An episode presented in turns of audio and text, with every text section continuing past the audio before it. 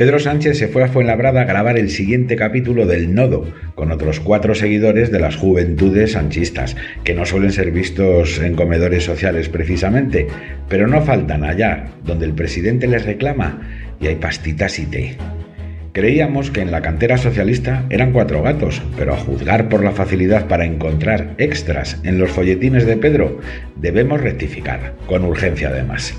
hay una nueva hornada de talentosos chavalines dispuestos a inmolarse, pues como Adriana Lastra o Miquel Iceta, y dejar los estudios y cualquier trabajo de verdad para asumir la heroica tarea de convertirse en cargo público desde la infancia hasta la jubilación, en estresantes jornadas de cuatro horas de indolencia y veinte de extenuante absentismo.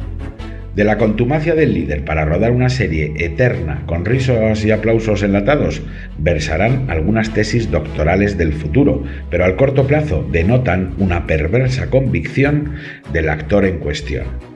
sabe que son productos para sus cheerleaders o para gente poco instruida y cree, por tanto, que hay la suficiente gente sin preparación como para comerse el sapo y que le sepa a filete del bueno, ese que alguna vez pudo comerse en las mismas mesas españolas donde ahora se sirve un pollo ocasionalmente.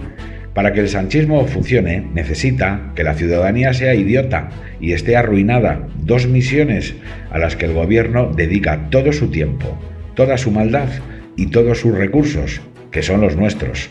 El socialismo ha sido, desde que lo dejó Felipe y sobrevino la primera plaga de Zapatero, duplicar o triplicar el precio de todo, exprimir la menguante economía productiva que componen los trabajadores por cuenta ajena, los autónomos, el pequeño comercio y las empresas familiares, y finalmente repartir en forma de dádivas una parte del botín hurtado. Para eso necesita que una mayoría se sienta víctima de algo, no tenga demasiadas lecturas y sea razonablemente pobre. Tres características que funcionan cuando se rematan además con una apuesta decidida por fabricar vagos y perezosos convencidos de que la sociedad les sirve siempre algo y que ahí está el tío Sánchez para abonar la factura si a cambio le venden su alma y su voto en Fuenlabrada, que forma parte de ese cinturón rojo residual que Gallardón y Aguirre convirtieron en un lugar decente con universidades, transporte, zonas residenciales y un desarrollo industrial aún vigente,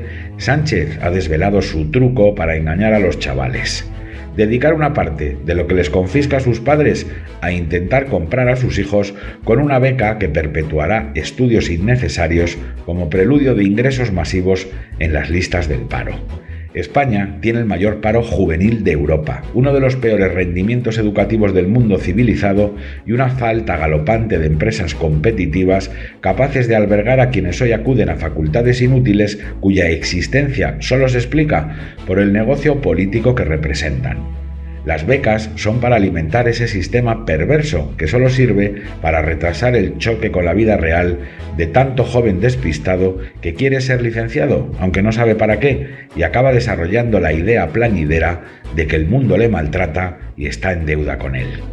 Sánchez necesita el GPS para ir a Fuenlabrada, de donde huyen los cargos socialistas en cuanto encuentran habitáculo en la fascista sierra madrileña, pero el resto necesitamos una brújula para entender que el estado de bienestar no existe ni sobrevivirá por el buen corazón de nadie, sino por la abundancia de recursos y la contribución razonable a su sostenimiento del mayor número de personas posible.